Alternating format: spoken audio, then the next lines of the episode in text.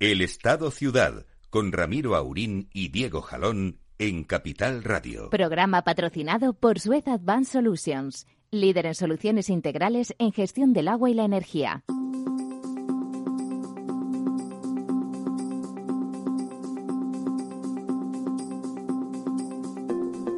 Muy buenos días, amigas y amigos. 11 y 5 minutos de la mañana. Aquí estamos. Don Diego. Buenos días, Ramiro. ¿Cómo estamos? Pues bien, aquí estamos. Un poco como el tiempo en lo que se refiere al agua, que estamos un poco grises hoy. Estamos grises, ¿verdad? Estamos como el país que está, no se sabe si gris o negro o no, o dormiditos. Mientras eh, no saludamos a don Lorenzo, porque todavía no ha llegado, no sabemos si ha tenido algún acceso o absceso de algún tipo. Supongo que llegará de forma inminente.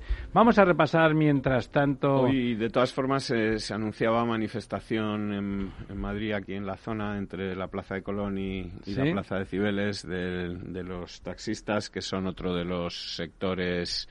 Eh, bueno, pues realmente muy afectados por la crisis. El, pobre taxista eh, que venían pasan los días en la calle para nada venían ya eh, mal antes de la pandemia por el tema de la bueno pues los Uber, los Cabify y esas cosas que les que les ha salido con plataformas diversas como comentas pero claro ahora con el con el tema de, bueno, pues de la... Llevan desde marzo crujidos. Sí, dentro de que yo creo que en Madrid no es donde peor están, porque, sí, porque aquí hay, actividad. hay, actividad. etcétera. Y hay que ver Barcelona cómo está. ¿eh? Pero claro, la, los cierres de, de, o sea, los toques de queda, estos a las 12 de la noche... Claro, que es la hora de los taxis, Claro, que es cuando uno coge, bueno, la gente coge más taxis, pues porque sale a cenar, bebe algo, en fin. Bueno, está por la calle a una hora que te apetece, el tráfico es ligero ligero, eh, sale más barato coger el taxi. Y, bueno, pues están además exigiendo, porque creo que la regulación ahora mismo pues les obliga a salir, a, trabajar eh, todos los días y, no hay suficientes paradas de taxis para que puedan estar por lo menos parados y no tener que estar circulando, etcétera. Bueno, eh, ánimo con sus reivindicaciones y, a lo mejor está pues eh, sí porque hay que decir las cosas hay que recordar a, a todo el mundo que mucha gente de ese todo el mundo mucha gente lo está pasando francamente mal gente que quiere trabajar gente que está en la gente que no puede abrir sus negocios, gente que aunque los abre, como los taxistas, pues eh, la, la frecuencia de cliente está por debajo de, de la supervivencia del propio negocio esperan, es verdad que el taxi es un sector resiliente, como se dice ahora, es decir, que se adapta al dolor económico, trabajan más para ganar menos, pero mal que bien, en general consiguen, resistir, pero claro, está alargándose mucho, mucho y mucho la situación en la que de forma forzada, ya no por motivos económicos de la población, sino de forma forzada, eh, su clientela y su negocio ha bajado mm, drásticamente, ¿no? O sea, nuestra solidaridad con los taxistas, que se la mostramos siempre. El taxi es un sector que hace muchas horas, trabajan de 10 a 12 horas en general de media, se ganan la vida, pero y dan ese servicio. Es un servicio sostenible eh, desde el punto de vista ambiental, evita que haya otros vehículos, es el share caring el perdón, el car sharing, el, vehículo compartido más antiguo de la historia, se comparte, se baja usted, sube otro, el conductor es el mismo el conductor y propietario suele preocuparse de que su vehículo gaste poco, porque es lo que conviene. Son los primeros que suelen adaptarse a los híbridos. En Madrid, por ejemplo, sí, bueno, muchos. De hecho, hay una legislación que les obliga para dentro de unos años a y Eso es. Eh, no, es. Ahí se adaptan bien, no, no suelen entender esas cosas. Bueno, eh, esas manifestaciones, siempre que sean pacíficas, hay que entenderlas como ese recordatorio de que lo que está pasando está afectando a muchas familias. No son personas solamente, no son profesionales de un sector solamente, son muchas familias. Cada conductor eh, que está en cada taxi normalmente eh, aporta más que su granito de arena, su, su, su, trozo de granito, para ser exacto, en lugar de un granito de arena, al mantenimiento de sus familias y, por lo tanto, de la sociedad en general. No, no, deberían caer, eso sí, en, en, algunos excesos que cometieron en el pasado. Claro, esas cosas eh, pasan, eso por eso decíamos pacíficamente. Se trata de recordarnos a todos que están ahí y que tienen derecho a que nos acordemos de ellos, ¿eh? y de que las ayudas, esas ayudas que en otros por ejemplo, le hemos comentado en alguna ocasión, ese 75% sobre los ingresos del año anterior que en Alemania se dan a los bares y a la hostelería eh, y que, claro, ha, significado que no tiene que cerrar prácticamente nadie en Alemania, ¿no? Mientras que aquí ya han cerrado 65.000 establecimientos. Y 100.000 empresas. Eh, 100.000. vamos, entre empresas pequeñas, grandes, medianas, etcétera, eh, 100.000.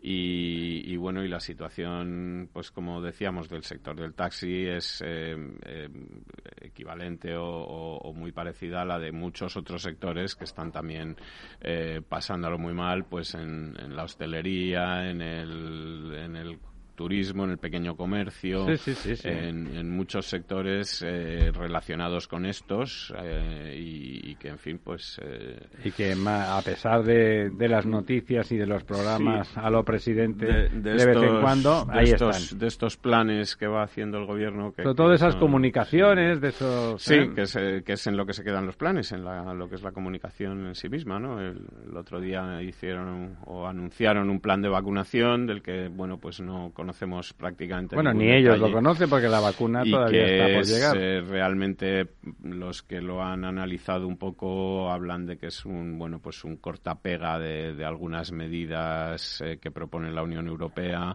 y básicamente poco más y que entra o que tiene menos detalles pues que los antiguos Seat Panda, ¿no? Es decir que, que tiene eh, mucho trazo grueso y realmente poco...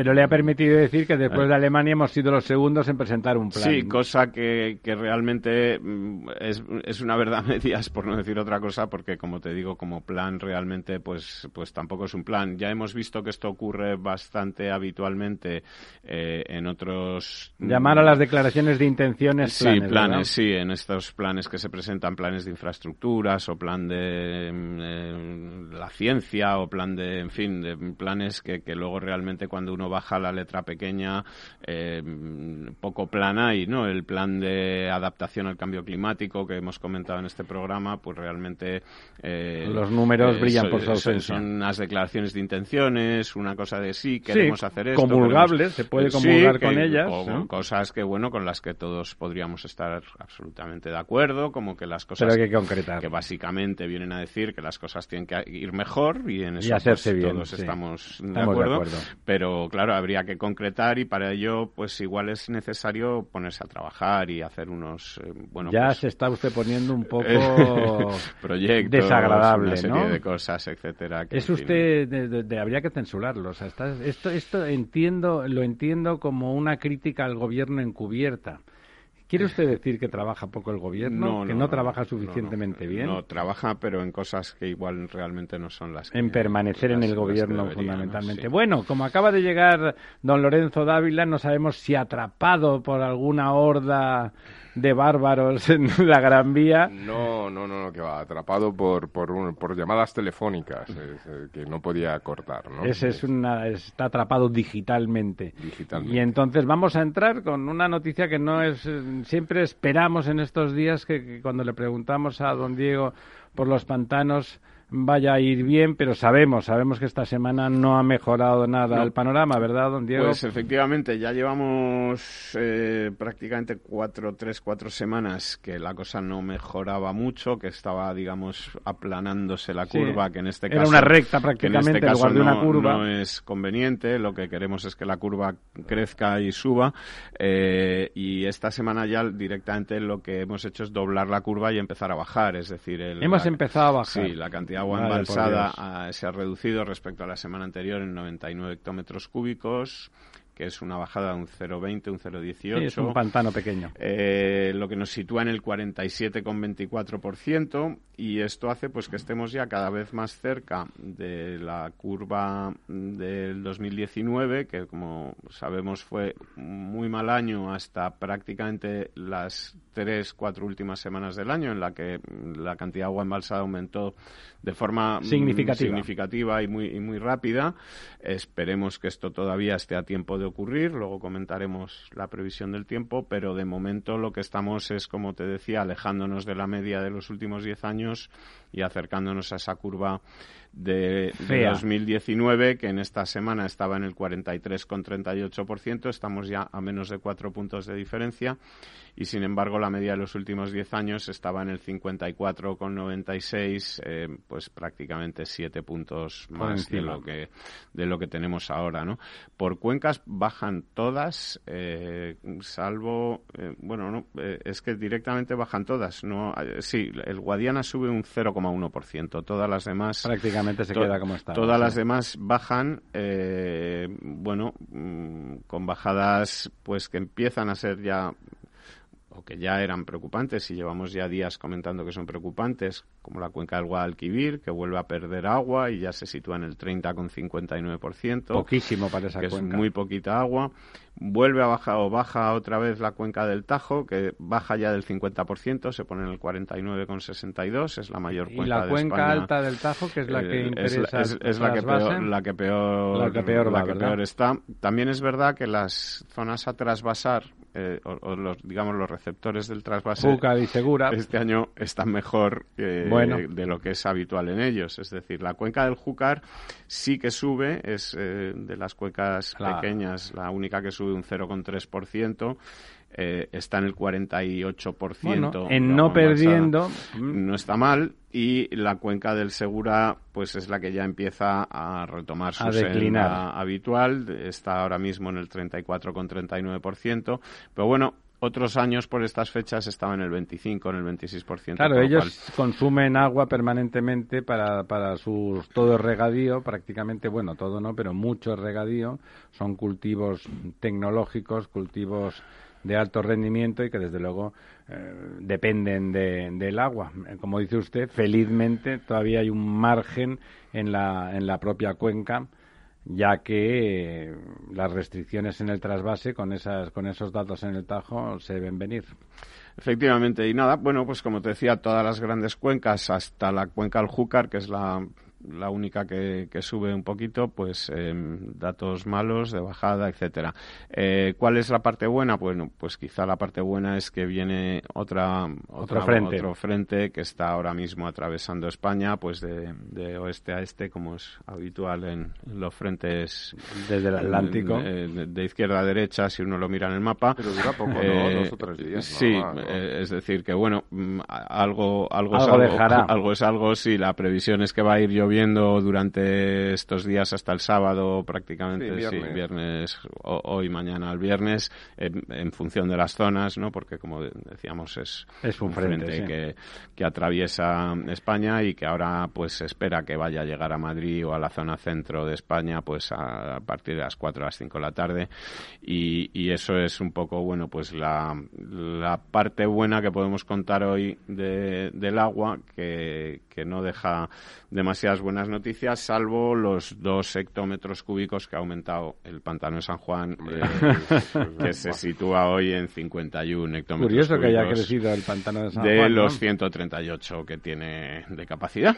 Así que eso es un poco lo que podemos contar hoy El de, patrimonio hídrico de Don Lorenzo. de Don Lorenzo, efectivamente. Y eso es un poco pues el, el resumen de lo que ha pasado en, en el agua esta semana. A ver si la semana que viene podemos dar alguna noticia mejor. Bueno, tendríamos que lo lógico sería hablar de los presupuestos. Eh, bueno, hay, hay unas partidas apuntadas, no está claro si el señor Casado le estaba haciendo ofertas al gobierno para intentar cambiar alguna cosa. Hablaba con el PNV. PNV ya sabemos que le importa un bledo todo, excepto cuánto pilla por la orilla. Y lo cual no significa ningún tipo de lealtad a, ningún político en Madrid, como también como también conoce el señor Rajoy, eh, pero probablemente eh, todavía no se pueda afirmar nada. Eh, había algún, algún anuncio espectacular aparentemente, pero como el de la señora eh, la ministra de Industria, eh, que no recuerdo su nombre ahora, la, señora ministra de Industria, que anunció 10.000 millones eh, en tres años para el sector del automóvil y que para los profanos podía parecer una cosa importante, el sector inmediatamente puso cara de escepticismo dijo que no estaba claro cómo iban a llegar y que además era poco en cualquier caso. La ministra de Industria es eh, Reyes Maroto, Maroto que es de Comercio y Turismo, además de, Industria. Mm, bueno, pues dos sectores de los tres, dos mm, tocados, tocados, tocados, y muy, casi hundidos. Efectivamente. Eh, bueno, los presupuestos generales del Estado eh, para lo que es el el agua, eh, si no contamos las dotaciones europeas, que todavía no sabemos realmente muy bien a qué se van a dedicar exactamente, tentativas. Eh, tiene un crecimiento muy pequeño eh, respecto al año anterior. El, incremento es de un, de un 4%.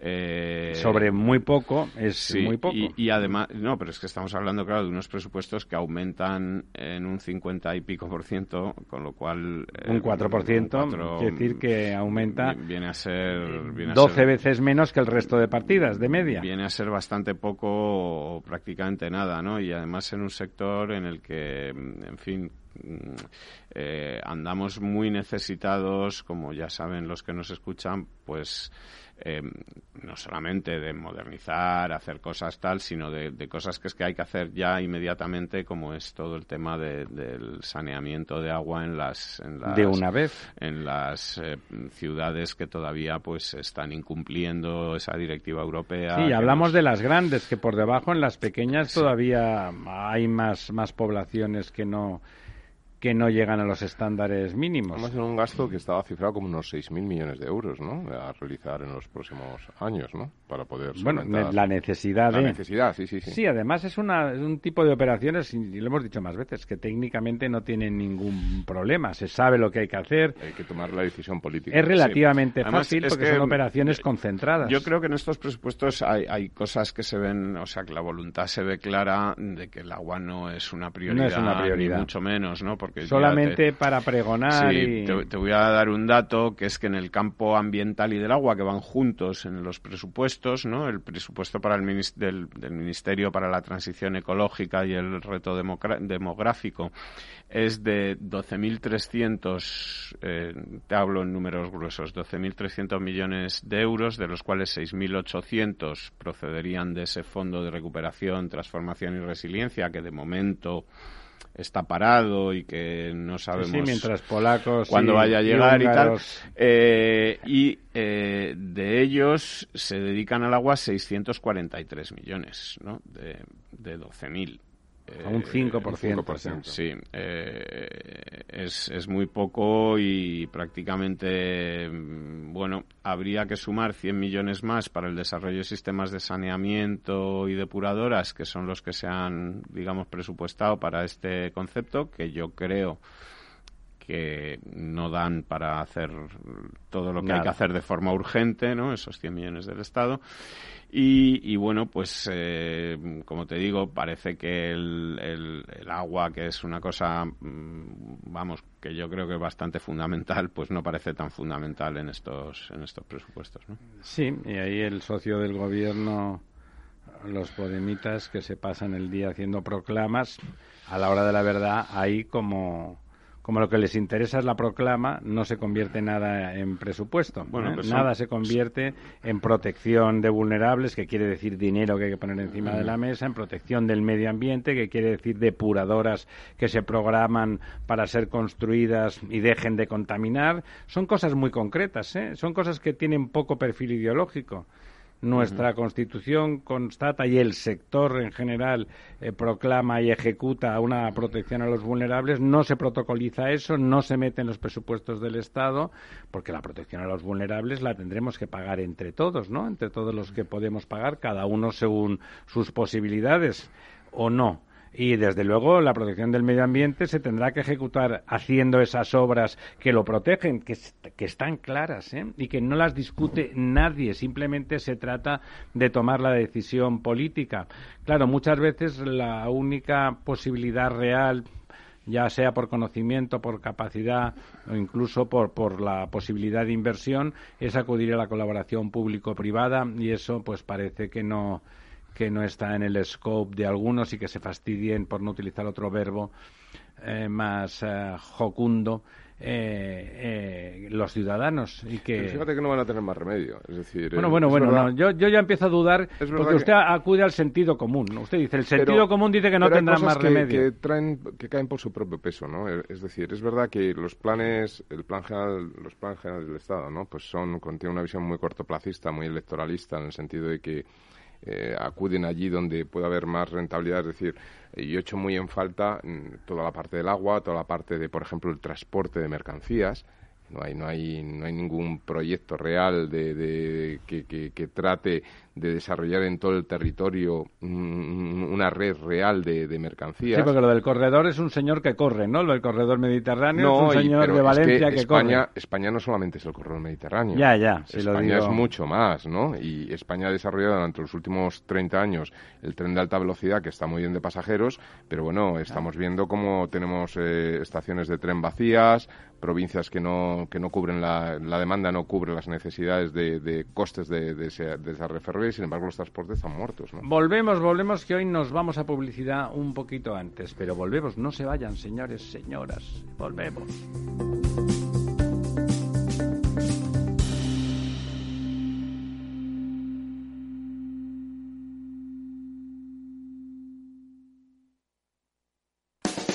Llega el Black Friday y a Menamóvil. Durante todo el mes de noviembre podrás encontrar muebles de salón, dormitorios y sofás de gran calidad con descuentos de hasta el 70%. No dejes pasar la oportunidad. Entra en www.menamóvil.es o visítanos en calle Móstoles 99, Fuenlabrada. Si no tuvieras beneficios invirtiendo tu dinero, ¿te cobrarías? Nosotros tampoco. Así es el Result Investment de Finanbest un modelo de remuneración variable en el que tienes mucho que ganar. Porque solo ganamos si tú ganas primero. O lo que es lo mismo, si no sumamos, no restamos. Finanbest, tú ganas.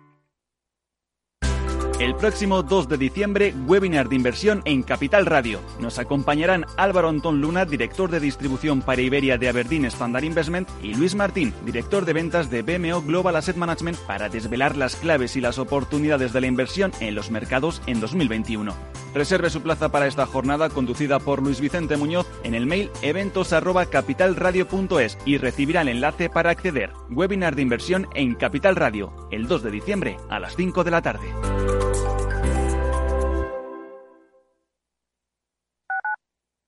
Capital Radio Madrid 105.7 si te gusta la cocina gallega de siempre, en el Mesón Gallego 1 y el Mesón Gallego 2 encontrarás los mejores pescados y mariscos de las costas junto a recetas de la Galicia interior, además de las carnes de Sanabria y los mejores embutidos de Zamora y nuestra terraza. Te esperamos en la calle Muller 35, teléfono 91 579 3623 y en la Plaza de la Remonta 13, teléfono 91 579 0769. Una recomendación del programa gastronómico Mesa y Descanso. Gráficas Naciones. Más de 50 años de experiencia en el sector de las artes gráficas. Apostamos por la última tecnología tanto en impresión offset como en digital y gran formato. Realizamos todo tipo de impresión. Tarjetas de visita, folletos, libros, vinilos, decoración y montaje de stands. Más información en el 91 629 2145 o en gráficasnaciones.es. En un mundo globalizado y cambiante, los grandes debates de la actualidad cobran más sentido que nunca. Cada lunes a las 10 de la noche, Víctor Arribas analiza en Capital Radio los principales acontecimientos internacionales y cómo nos afectan a los españoles. Atalayar. Las claves del mundo en tus manos. En Capital Radio.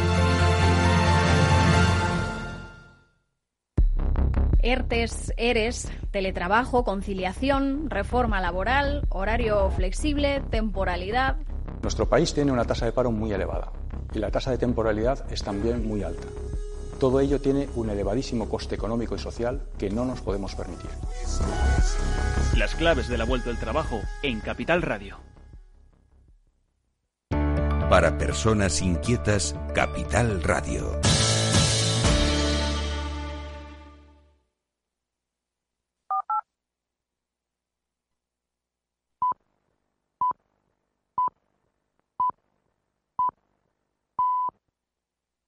El Estado Ciudad, Capital Radio.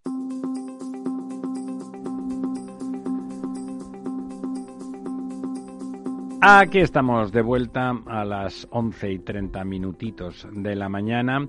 Ya saben ustedes aquello, aquel refrán de que el que no llora no mama, lo cual nunca ha sido exactamente cierto, todo dependía de la madre y si el llanto le producía a ella ternura, el que debe de ser una madre fantástica es, eh, es el señor Sánchez, porque cada vez que llora cada vez que llora el señor Iglesias se acaba mamando, ¿no? Se había quedado fuera del CNI, pues ya está. Se había quedado, bueno, no suficientemente de las televisiones, ya está. Se había quedado fuera del reparto, que, que es mal suena eso, ¿eh? Del reparto de las de las subvenciones y de los de los fondos europeos para la reconstrucción y ya está. Bueno, está junto con todo el Consejo de Ministros, ¿no? Es decir... Bueno, no, claro, claro, alguien tendrá que hacer el trabajo. Desde luego él no, pero él dirá la lista de los que tal. este es el gobierno con más asesores de la historia, con más gente en los ministerios y direcciones generales fuera que de, los, de ser funcionarios. o sea, es el, el más irregular de todos, el menos ahorrador, pero todo por el pueblo. Bueno, dicen que cerca de 2.500, ¿no? corrégeme, Diego, 2.500 asesores, ¿no? Es el sí, externos, digamos, por ahí, ¿no? Es, es verdad, Moncloa, ¿no? ¿Qué están haciendo? Cobrar puntualmente a final de mes, eso seguro. Mm, bueno, yo creo que hay una parte, y lo decía antes, que trabaja mucho, es decir, toda la parte de asesores... De comunicación, ¿verdad? Sí, de los, digamos, los asesores del relato, eh, pues están ganando eh, bien su dinero, es decir, que... El entorno de Iván Redondo. Sí, sí, efectivamente, ahí, vamos, mm, en esa estrategia, ¿no?, de eh, creo que era el séptimo punto de, la política de Goebbels o del tratado de Goebbels de cómo propaganda. hacer propaganda, que es eh, bueno ir tapando un escándalo con el siguiente, ¿no? De tal forma que realmente al final mm, eh, solo acabas hablando de, del gobierno y la oposición no puede decir nada porque no le da tiempo, es decir, no tiene tiempo y no tiene sitio. ¿no? ¿Ustedes creen con la famosa ley CELA, horrible ley en muchos sentidos, es una mala ley, yo creo que echa para más gloria de, de, la señora Cela. ¿Le parece que ha primado, bueno, el desinterés de Sánchez y de su gabinete por esa ley que ha ido por los derroteros que ha ido, que realmente el señor Iglesias ha impuesto su adoctrinamiento pregonado, o sea, el señor Iglesias tendrá sus defectos, pero no engaña a nadie, dice lo mismo desde el primer día, que él es estatalista, comunista, etcétera, etcétera, siempre lo dice, o sea que no, no se le puede reprochar al que le guste bien y al que no San Pedro, o ¿qué opinan? ¿O que realmente el Partido Socialista le gusta esta ley? Yo, eh, la ley CELA creo que tiene cosas buenas y cosas malas. Eh, y fíjese usted que yo no soy realmente partidario. ¿Qué es lo que le gusta, por saberlo? No, no es que me guste. O sea, es que, creo que, se están diciendo cosas, eh, bueno, un poco lo que comentaba antes don, don Lorenzo, de, lo que publican los periódicos. Es que ahora Pablo Iglesias va a repartir los fondos. No, hombre, le han dejado entrar junto al resto del Consejo de ministros, ¿no? Y, y, la ley CELA tiene cosas que se están diciendo, pues como que es que se va a poder aprobar el curso con una asignatura suspendida o dos asignaturas suspendidas. Bueno, esto ocurre en sistemas educativos europeos que funcionan. no quiere decir que esté bien, que, que funcionan perfectamente, que funcionan en el mundo entero. Estoy pensando ahora mismo en el sistema educativo francés, en donde mm, eh, los alumnos tienen una evaluación con una nota global del curso. Y si usted ha cateado historia con un cuatro y medio, pero va muy bien en lengua, en matemáticas y no sé qué, pasa la asignatura. Digo, está en la universidad. claro, pasa el curso. Es decir, que, que, que yo no creo que eso esté mal. bueno, si plantea como usted lo plantea, eh, es, una cosa. Claro, eh, es que otra cosa es decir, es que si usted catea todas las asignaturas va a poder pasar de curso. es que eso no lo dice la ley. Si usted, o si usted tiene un 2, es que, va a poder pasar de curso. Es que eso no, lo, no dice la ley CELA, que si usted tiene una carencia gravísima en una cosa pueda pasar de curso. Lo que, pero habría que poner un límite. A mí me dice Claro, es que se pone el límite. Pero es que el límite existe. Lo, que, lo que dice la ley, lo que dice la ley es que em, eh, ya no es una cuestión como antes en la que se establecía con dos asignaturas se pasa de eh, no se pasa de curso. Entonces, si usted ha cateado música y gimnasia, pues eh, de repente no pasa de curso. Eh, ¿Qué es mejor? Pues no lo sé. Yo lo que sí sé es que el sistema eh, o los sistemas en si donde acotas, Si acotas ese suspenso y lo puedes compensar, si es un sistema racional, don Diego, a todos nos lo parece que quiero decir es que en, sistemas donde esto funciona así, es decir, donde y que creo que la ley CELA trata de copiar, porque tampoco es que estos inventen nada nuevo, sino que tratan de copiar, eh, son sistemas, pues como le decía, el sistema francés, que tiene una red de liceos por el mundo entero, eh, que son colegios, digamos, caros para el que quiere ir de manera privada y que funcionan eh, muy bien y con, digamos, con mucho éxito. Es decir, que, la gente aprecia y valora. para entendernos, este sistema. Si, usted, si usted ha puesto unos márgenes racionales, creo, creo... si a un niño no le, no le sale de las narices estudiar música, ¿Por qué no quiere? Y si lo voy a compensar con otra cosa, pues a mí no me parece bien. Una cosa es que el niño saque un 4 en música y eso no le cuestione el resto de tal. hay que poner un eh, límite, que podría ser el 4, eh, pero hay que poner un límite. Yo creo que lo que establece la ley CELA es que eh, el, hecho de que se apruebe o no se apruebe el curso es una cosa que hacen el, Consejo de Profesores, que analizan caso por caso, alumno por alumno, si este alumno eh, cumple con, digamos, eh, está... Es un alumno razonable. Eh, es un alumno que está preparado, capacitado para pasar de curso o no, y que se deja de establecer, digamos, un límite, digamos, que fijaba unos mínimos de asignaturas aprobadas. Y recordemos que ahora, ya en el sistema actual, ahora mismo, había cursos que se podían pasar con asignaturas suspendidas, indefinidas, es decir, no... Pero había que aprobarlas más tarde, más temprano. Eh, no, no, se, permitía pasar de curso con asignaturas suspendidas, que luego... había, que aprobar en otro momento. Que luego no había... Eh, bueno, no, lo sé exactamente si había que eh, aprobar en otro momento o no. eso es, digamos, la parte que creo que, que puede estar bien de la ley CELA.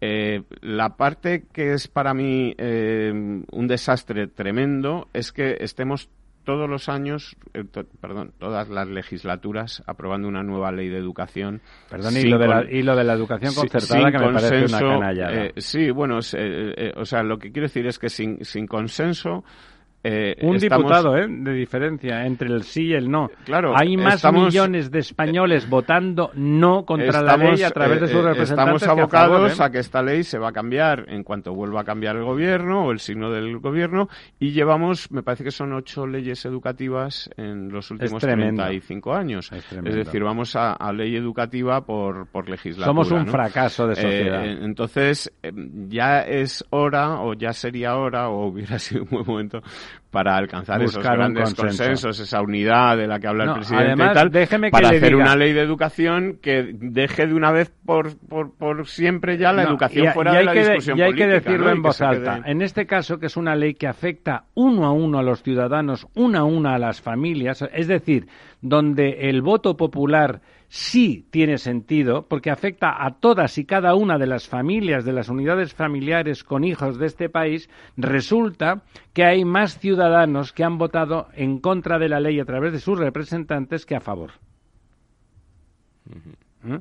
Lo cual, no es el sistema parlamentario, el sistema parlamentario está muy bien para casi todo. Estamos hablando de una ley que afecta a individuo a individuo, ¿eh? a cada uno de ellos. Por lo tanto, ahí el voto popular tiene un sentido reforzado, por lo menos desde el punto de vista de la autoridad moral.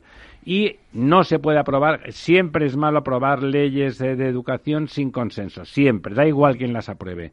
Mm, más malo todavía cuando ese consenso ni tan siquiera, ese no buscado consenso ni tan siquiera representa a la mayoría de los españoles. No, a mí me gustaría comentar dos cosas. Eh, yo lo que ha comentado antes eh, don Diego sobre el sistema este de suspensos y ha puesto el ejemplo del sistema francés, que además yo conozco, conozco bien. Eh, ambos dos llevan, tanto don Diego como don Lorenzo, a sus hijos al liceo francés. O sea que ambos dos hablan con eh, conocimiento de causa. Sí, eh, y, es verdad ese sistema... Yo ya... no, pero, sí. El sistema de paso, de, digamos, de, aprobar, porque incluso en la universidad, cada año que terminan... tienen como un título, digamos, como una especie de titulillo, ¿no? Entonces, igual que aquí teníamos eh, licenciados, diplomados y tal, pues ahí van obteniendo como títulos por cada año, ¿no? De tal forma que efectivamente a ti te dan el título porque compensan unas asignaturas con otras y vas pasando, etcétera, etcétera. Eh, pero claro, si se copia un sistema, Copia todo, ¿no? Conviene copiar todo el sistema, ¿no? Eh, por ejemplo, los niños en los, colegios, en el sistema francés, eh, o sacan unas notas superiores a 16 sobre 20, que ellos lo evalúan todo sobre 20, es decir, un 8, digamos, eh, nuestro 8 sobre 10, para poder acceder a determinadas universidades, como las Cole Normal, ¿no? Es decir, las universidades más, más digamos, más de investigación, más serias, etcétera, y tienen en cuenta absolutamente todas las calificaciones de todo el bachillerato, de todo, es decir, que no solamente es esa especie de, prueba eh, de selectividad, sino que tiene en cuenta toda la trayectoria educativa del niño. La versión más extrema de esa parte, es decir, que ellos es verdad que liberan por abajo, pero acotan por arriba. Aquí yo no creo que haya esa especie de acotamiento. Bueno, aquí en la, en la selectividad también cuenta. La, un examen. Sí, pero cuenta también la nota de, los últimos cursos. es relativamente bajo. ¿no? Eso ya no podría decirle que no lo, no lo sé. El caso más extremo del sistema francés, vamos al caso alemán, ¿no? En el caso alemán es verdad que también se, se va pasando por curso, etcétera, pero los niños más brillantes los van desviando a colegios como los gimnasios, que llaman ellos. Y los, los sí, de alto rendimiento. Claro, esos gimnasios tienen acceso directo a la universidad. Los que van, lo dividen en tres sistemas, ¿no? en tres niveles. Los que van al segundo nivel tienen acceso directo a una especie, digamos, de formación profesional cualificada que si luego les va bien podrán acceder a la universidad. los que van al nivel bajo directamente, aunque quieran, no pueden acceder a la universidad. ¿Por qué? Pues porque se supone que es una ecuación pública con unos recursos públicos y, por lo tanto, esos recursos públicos hay que optimizarlos en función de las valías de los niños. Pero eso aquí te dirían que es... Eh, claro, no, lo, lo, quiero decir porque ese, ese análisis comparado pues, pues que, está muy bien, pero, pero que, es verdad que a mí me parece absolutamente ridículo que una persona pueda repetir curso porque le quede eh, gimnasia o sí, o una asignatura con un 4, la que sea, o incluso una asignatura importante pero que no sea un suspenso muy grave y que se pueda compensar. A mí eso me parece estupendo, pero que también yo creo que hay que introducir una cierta eh, dinámica del esfuerzo, digamos, ¿no? Es decir, eh, que a los niños hay que educarlos también a que realmente tienen que conseguir ciertos logros, de que de, la importancia de su proceso educativo y yo mm, no sé porque tampoco la he leído en profundidad, a lo mejor don Diego sí la ha leído, pero yo a raíz de los puntos, digamos, los bullet points estos que salen en prensa, pues no me parece que haya por esa parte, por la parte de arriba, digamos, ¿no? También una especie de acotamiento o ¿Y la agresión a la concertada qué les parece a ustedes? Bueno, eh, creo que también es, es más, eh, o sea, hay una agresión a la concertada en el sentido de que se mm, em, limita el que puedan aumentar las plazas en la concertada mientras haya plazas en la pública. Eh, cosa que hasta ahora no ocurría, pero que tampoco es esto que están contando. La gente va o no va a esas plazas concertadas porque quieren, no las apunta nadie con una pistola. ¿eh? No, no, que, lo que, lo que para que no compiten, esas plazas públicas no, no saben competir con las concertadas. Lo que dice la ley CELA o lo que creo que dice la ley CELA es que mm, habiendo plazas en la universidad pública no se pueden en la escuela pública en, los colegios públicos no se pueden aumentar los, el número de plazas En, las suena bien pero en realidad no está bien. Suena bien como dice usted pero en realidad lo que ocurre es que ese colegio concertado aumenta plazas porque tiene demanda. Y el colegio público que está ahí al lado a medio kilómetro resulta que no tiene demanda porque el servicio es peor a sí, pesar no, de sí. que normalmente en la concertada la familia tiene que aportar algún dinerín. Pero es por un, pero es por un tema, es decir, eso tiene, eh, yo coincido con, con don Diego que tiene una parte de, de- de lógica, de racionalidad económica, de eficiencia, ¿no? Es decir, al final hay unos recursos públicos, porque no olvidemos pues que la... al que mejor compita, perdone Claro, usted. Sí, sí, eh, no, es lo que voy ahora. Hay unos, unos recursos públicos y en el fondo, pues, pues la, la educación concertada, la- los colegios concertados también los paga eh, el Estado, es decir, eh, por eso son concertados. Eh, y, y, claro, al final, si estoy pagando el doble, pues, pues es una, una ineficiencia paga, de recursos. paga usted menos en la Claro, el ¿eh? No, problema, no, no. pero ese es un problema de otro tipo. El problema, no, no, no porque pague menos o más, suponiendo que pagásemos igual. Lo razonable es que, Que se atienda la demanda, pero aunque fuera lo mismo, lo razonable es que la demanda se atienda. Es decir, si la gente quiere llevar ese colegio porque quiere, yo estoy a favor de la libertad de elección de centro, etcétera, y por lo tanto me parece estupendo.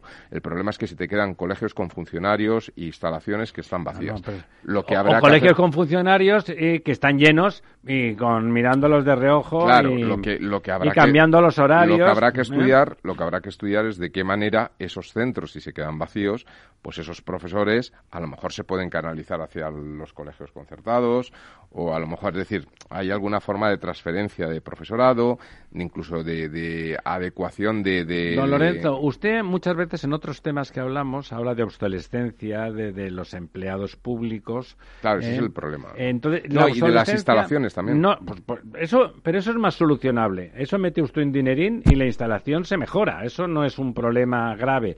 El problema de la obsolescencia por, por práctica a lo largo del tiempo, de no mejora, de no actualización, de, de estar primando cuestiones que no son la educación mejor de los niños y que eso se traspasa, se traspasa a los padres por osmosis y acaban decidiendo padres que no tienen ningún tipo de interés en la formación religiosa, ninguno, prefieren llevarlos a esos jesuitas o a esos salesianos que están cerca Sí. y no quieren Pero, que, la- que les enseñen don- religión. ¿eh? Don, don Ramiro, también es verdad que hay colegios públicos que son muy buenos, Claro. que tienen una demanda muy alta. Muy bien. Y que... Auméntese eh, y- la oferta. No, y que estaría muy bien que, que esta ley CELA hubiera profundizado un poco en hacer eh, un trabajo, y perdone otra vez por la palabrota, en hacer un trabajo, eh, en preocuparse de ver qué hay eh, o de diferencia, ¿Por qué? hay, hay algunos centros eh, Más excelencia, que funcionan muy Diego. bien y, y cómo aplicar, eh, digamos, ese, mm, eh, esa ventaja o esas cosas que hacen mejor al resto de No, los, el problema de no los sola- el institutos problema no solamente es y ese. de los colegios en El España. problema ¿no? no solamente es ese, el problema es que... Bueno, pero sí, pero sí, pero es parte. Sí, pero el problema es que hay un Esa dimensionamiento... competencia póngala usted en valor. Sí, pero hay un dimensionamiento de la escuela pública que viene del pasado con una pirámide poblacional muy diferente a la que tenemos actualmente. Eso lo que quiere decir es que en estos momentos habría que cerrar pues probablemente la mitad de los colegios públicos. Don Lorenzo, simplemente si dieran calidad, agrupación si dieran calidad, como no dice tienen don sentido, Diego, ¿no? a los colegios públicos que ofrecen calidad, que los hay, Sí. hay un exceso de Sí, demanda. Es decir, hay más demanda Estamos que hablando, oferta. por ejemplo, hablábamos hace un rato del, del sistema francés, eh, en el que, bueno, los liceos franceses que aquí suenan a un colegio privado caro, etcétera, para los franceses son un Es colegio gratis, público y gratuito, ¿no? Es sí. decir, eso es la educación pública en Francia, ¿no? Y por eso eh, funciona bien. Y aún así, eh, pues también hay liceos que funcionan mejor y otros peor, Claro. ¿no? Es decir, que... que ¿Cómo- pero- cómo no va a ser pero- así, don pero, Diego? pero ¿Cómo no de, va a ser de lo así? que se trata es un poco de, de buscar cómo igualar hacia arriba y no cómo igualar hacia abajo, ¿no? De, es. de- de cómo hacer que señor. los, que los colegios que funcionan bien eh, sean los que son copiados por los que funcionan mal, ¿no? No, no al revés. eh, no, eh, Pero eso, fíjese, Pero hay... eso, eso es buscar, eh, don Diego, es buscar, que, que yo estoy de acuerdo, ¿eh? buscar otras alternativas de eficiencia económica. O sea, yo lo que sí que veo es una racionalidad económica en, esa, en ese punto sí. de la ley y por lo tanto es una cuestión de recursos públicos, de gestionar de forma más eficiente los recursos. Pero igualando por abajo. Lo que no pasa es que hay otras de formas de hacerlo. Es decir, uno de los problemas que tiene la educación pública, por ejemplo... Lo que que no puede centros- usted hacer es penalizar a, a centros Pero, concertados ejemplo, que tienen más Uno- demanda. Uno, Eso de los problemas de la absurdo. educación pública, que hay centros de excelencia, como bien decís, y que son muy demandados, es que las personas en una ciudad como Madrid solamente pueden acudir al colegio público que le toca en su área de educativa. Es decir, no pueden elegir elegir libremente cualquier O sea, no compiten público. entre sí los Claro, centros porque No, no, públicos. si com- sí, sí, en la Comunidad de Madrid hay libertad de elección de centro, lo único que pasa es que hay unos baremos y, Y si eh, estás vivi- cerca vivir tienes- cerca eh, añade puntos. Claro, ¿no? Lo cual eso- es lógico. Eso, eso hace prácticamente imposible la movilidad. A O no sea, ser que aumentes el tamaño. No, pero quiero decir que si hubiera total libertad, es decir, la ventaja de un colegio concertado es que yo puedo a ver, llevar total a mi hijo a un colegio concertado al que me dé la gana, aunque esté 18 barrios más para Bueno, allá. si hay plaza. Pero lo hay mi- plaza, lo sí, sí, mismo que en el público. Sí, pero que los No, criterios son don- distintos que don en el Lorenzo, público. no. Pero en el público, como es lógico, si hay sobredemanda, el que tiene prioridad es el que está más cerca. Y eso es Sí, lógico. pero no solamente, ¿eh? o sea, también incluye el Sí. que haya otros hermanos en el colegio, más cosas. el- el- la eh, capacidad económica, Cosas de hay, hay perfil muchos, social. hay muchos baremos. Pero, o eso, sea, que no es pero ese, per- únicamente- ese perfil social tiene sentido para la escuela pública, por supuesto. Y si hay sobredemanda, pues evidentemente hay que elegir, no, no caben todos. Y se puede aumentar un poco y tal, pero como dice don Diego, ¿por qué no se exporta? Si se localizan los 10 centros de excelencia públicos con sobredemanda, que hay el 50% que los hay, de más demanda que oferta. Bueno, no vas a aumentar los colegios indefinidamente, además haciendo una excrecencia en, una, en un solo centro. Exportes el sistema. Claro, ¿Qué es lo que está claro. haciendo bien esa dirección Sí, y ese claustro? Efectivamente. ¿Qué hace bien el Ramiro de Maeztu? ¿Qué hace bien, por poner algunos ejemplos, Sí. no? El, El, co- el eh, colegio que hay San en la Mateo, ciudad de sí, Santo Sí, Domingo. efectivamente, Instituto el instituto público que hay en Pozuelo, hay, hay institutos que funcionan muy Hay, bien. hay que- colegios que- e institutos que compiten con colegios Sí, sí, privados sí, sí. carísimos y buenísimos Sí, sí, sí, sí. y que los padres que sí pueden los cambian porque tienen fama de que son muy buenos los otros. Efectivamente, eh, ¿eh? eso es lo que te digo, porque no se exporta el modelo y, y se... ¿Es magia potagia? No, hombre, no, y- no es magia potagia. Y, se pone en funcionamiento ese sistema en... en- en- A en pesar de lo en miles de apasionante del, del Vale. debate sobre la tal, díganos alguna noticia de lo nuestro, que es que hoy no podíamos evitar pensar en el país. Bueno, pues... Como en la canción pues de mira, igual, Inmondo. igual quieres comentar algo del nuevo relator del agua en Bueno, Naciones bueno, Unidas, bueno, bueno. eh, que el otro día se celebró el Día Mundial del Agua. Está el- preocupado por Europa y. España, África, Latinoamérica, eso no existe. Sí, el- Ahí sí que tienen derecho al agua, aquí no. Efectivamente, Y Francia, bueno, bueno, ya no te digo Italia, Eh, Alemania, gentuza. Es un exdiputado de Podemos y, bueno, parece que va a centrar, o por lo que estamos oyendo últimamente, que está centrando su actividad prácticamente en España, que es donde se dedica a dar charlas y conferencias para de- defender, pues, el, Ha organizado el unos- colectivismo del agua, Sí. esto de las infraestructuras naturales y estas cosas. ha de organizado que- unas de unas eh, peri- periodos de participación o procesos de participación para ver qué quiere la gente que haga él como relator del agua. La gente acaba siendo su gente y en lugar de vamos cuando uno va a una cosa tan importante como ser el relator del derecho del agua en las Naciones Unidas va con un programa no intentando beneficiar a todos aquellos miles de millones de personas Sí. en el mundo a- que a- no a tienen a derecho al trabajar agua. donde hace falta y no donde el derecho al agua está garantizado. y donde hace, muchos- mucha muchos falta. años. No, ni tan siquiera es discutible. Otro de los Pero esto además eh, viene de lejos, ¿no? Porque el anterior relator, el señor Leo Bueno, Heller, empezó bien y acabó acusó- con... Pero bueno, acabó acusando de, de- de deterioro de los derechos humanos a Europa, ¿no? Es tremendo, ¿no? cuando Que es el único garante que hay, ¿no? Europa es, es una isla en el mundo, ¿no? En cuanto a los derechos humanos. A ¿no? los De que hemos hecho- viajado un poquito es que se nos salían los ojos de las órbitas, no te quedaban, no te salían ni palabras para protestar porque pensabas, pero ¿qué está diciendo? ¿Qué ha fumado este hombre esta mañana? Claro, ¿no? Y bueno, pues, pues es, es el informe de, de julio ¿A de qué este le han año. invitado para que diga estas chorradas? Pero bueno, Oye, una, cuéntenos. por, por dar un... un girillo. un Lo digo no va a dar un mucho girillo tiempo. positivo. Ha hablado el ministro Ábalos hace poco de la ley esta eh, de limitación del precio de los alquileres en la que trabaja Ajá. por orden de Pablo Iglesias o, o a instancias de De- don Pablo Iglesias o presionado por don Pablo Iglesias. Eh, eh, el ministro Ábalos ha explicado eh, eh, que, que esta, bueno, pues que esto de la limitación de los precios de los alquileres que se va a incluir en la futura ley de vivienda para su aprobación se supone que en el primer trimestre del año que viene pues que en realidad no va a ser de obligado cumplimiento por los ayuntamientos es decir que es a ser, van Unas a ser- recomendaciones. unas recomendaciones eh, que se van lo que se va a hacer es que eh, bueno pues se va a, a hacer una monitorización que además va a ser bastante relativa porque parece ser que se va a hacer en base a las declaraciones de la gente de cuánto paga usted por el piso, eh, etcétera, sin, sin ir, digamos, a lo que son los datos, eh, los datos de los que declaren el alquiler a Hacienda, ¿no? Entonces, eh, bueno, eh, lo que dice es que, se va a tratar de garantizar la seguridad jurídica eh, como bien fundamental y que los ayuntamientos podrán establecer o no estas recomendaciones o estas limitaciones en zonas concretas, en todo el ayuntamiento, en algunas partes, etcétera, pero que no será, digamos, de obligatorio cumplimiento.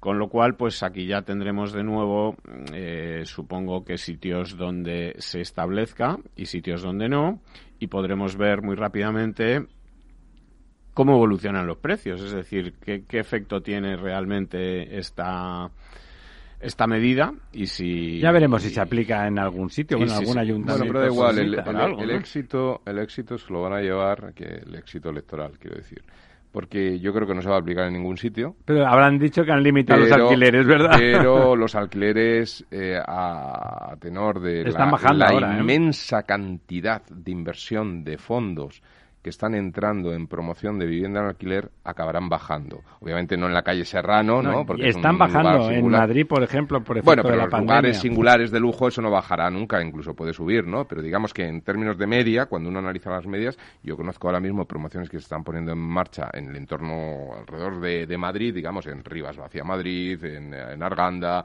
en Móstoles, etcétera, promociones inmensas de vivienda en alquiler porque es el nuevo, digamos, es el nuevo la nueva modelo de negocio, de modelo de negocio, etcétera, ¿no? Eso necesariamente, pero al margen de lo que diga el gobierno, es una cuestión de mercado. Eso más hará que baje. menos precios. Yo creo que se han apuntado al carro de decir que ellos lo van a bajar, luego no van a hacer nada y luego van a caer y dirán, ah, mira, han bajado los precios. No, pero los, los precios ahora mismo están bajando, como decía don Ramiro también, por, precisamente porque la demanda, la oferta está presionando a la baja, porque hay cada vez más pisos en A nivel global sí, en, en los lugares muy singulares no. ¿eh? No te creas. Y, dentro, de, dentro de lo que cabe, eh, un poco también, porque en esos lugares singulares había muchos, pero quizá esto es coyuntural y dentro de unos años va a cambiar de nuevo, había muchas viviendas dedicadas al Airbnb, al, digamos, al alquiler por días. Que por eso es coyuntural. Por eso es coyuntural, pero de momento está haciendo que los precios bajen porque, porque en, como no hay... Pues, en, Chamberí, incluso en, en la zona esta de Almagro, incluso un poco más allá, en Justicia, aquí en Madrid, que es una zona cara, todas las que he dicho, están bajando. Mm, tardan en alquilarse buenos pisos en condiciones muy estupendas eh, están, están bajando, no ferozmente, no, no tan rápidamente como en otros sitios, pero están bajando. Es posible que sea coyuntural porque lo de la pandemia, bueno, pues el año que viene estará, estará pasando, ¿no? Mm. Veremos la vuelta a los pisos turísticos, cómo se articula en cada sitio. No tienen buena fama y una vez que han salido vamos a ver si los vecinos se dejan o se dejan de dejar. vamos a Vamos a ver, sí, tiene usted razón, don Lorenzo, en que lo que están es simplemente apuntándose a la onda, diciendo, diciendo, vamos a hacer que bajen los precios. Sé que van a su casa, se fuman un puro, bajan los precios y te han visto. Es como si dicen, vamos a hacer que baje la electricidad, con la cantidad de inversión que se está haciendo. Claro, pues va a bajarse. bueno, va a bajar todo, nos vamos, nos vamos, nos vamos y volveremos el miércoles que viene. Señoras, señores, la ciudad es Estado y el Estado es ciudad. Programa patrocinado por Suez Advanced Solutions, líder en soluciones integrales en gestión del agua y la energía. Ya no estamos en la era de la información, estamos en la era de la gestión de los datos y de la inteligencia artificial. El tratamiento inteligente de estos datos proporciona un valor enorme a las empresas en sus procesos de negocio. En Piper Lab ayudamos a nuestros clientes a tomar decisiones de negocio basadas en datos. Escúchanos todos los lunes a las 10 y media de la mañana en el espacio de Big Data de Capital, la Bolsa y la Vida. Capital Radio, la genuina radio económica.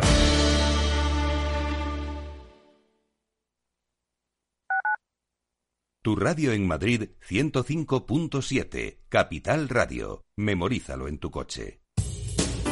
Somos Mazapanes Barroso. En nuestra empresa elaboramos productos con ingredientes seleccionados siguiendo una tradición artesana transmitida de generación en generación desde hace más de un siglo. Te llevamos el auténtico mazapán artesano de Toledo a tu casa. Nos esperan fechas muy especiales en las que no puede faltar en tu mesa. Compra tus dulces favoritos en nuestra tienda online www.mazapanesbarroso.com o llamando al teléfono 92 535 3149. Disfruta del auténtico mazapán con Mazapanes Barroso, maestros artesanos tradición y calidad desde 1890. Disfruta de la mejor cocina gallega en Montes de Galicia. Todo un clásico moderno en el barrio de Salamanca. Disfruta de la variada dieta atlántica, de las mejores carnes y pescados tratados con respeto y transparencia y regados con una de las mejores bodegas de la zona. En grupo, en familia o en pareja, Montes de Galicia te ofrece el espacio perfecto en cada ocasión. Capital Radio. Aportamos valor. ¿Cuál es el plazo de vigencia del aval línea ICO COVID-19? El plazo del aval emitido coincidirá con el plazo de la operación hasta un máximo de cinco años.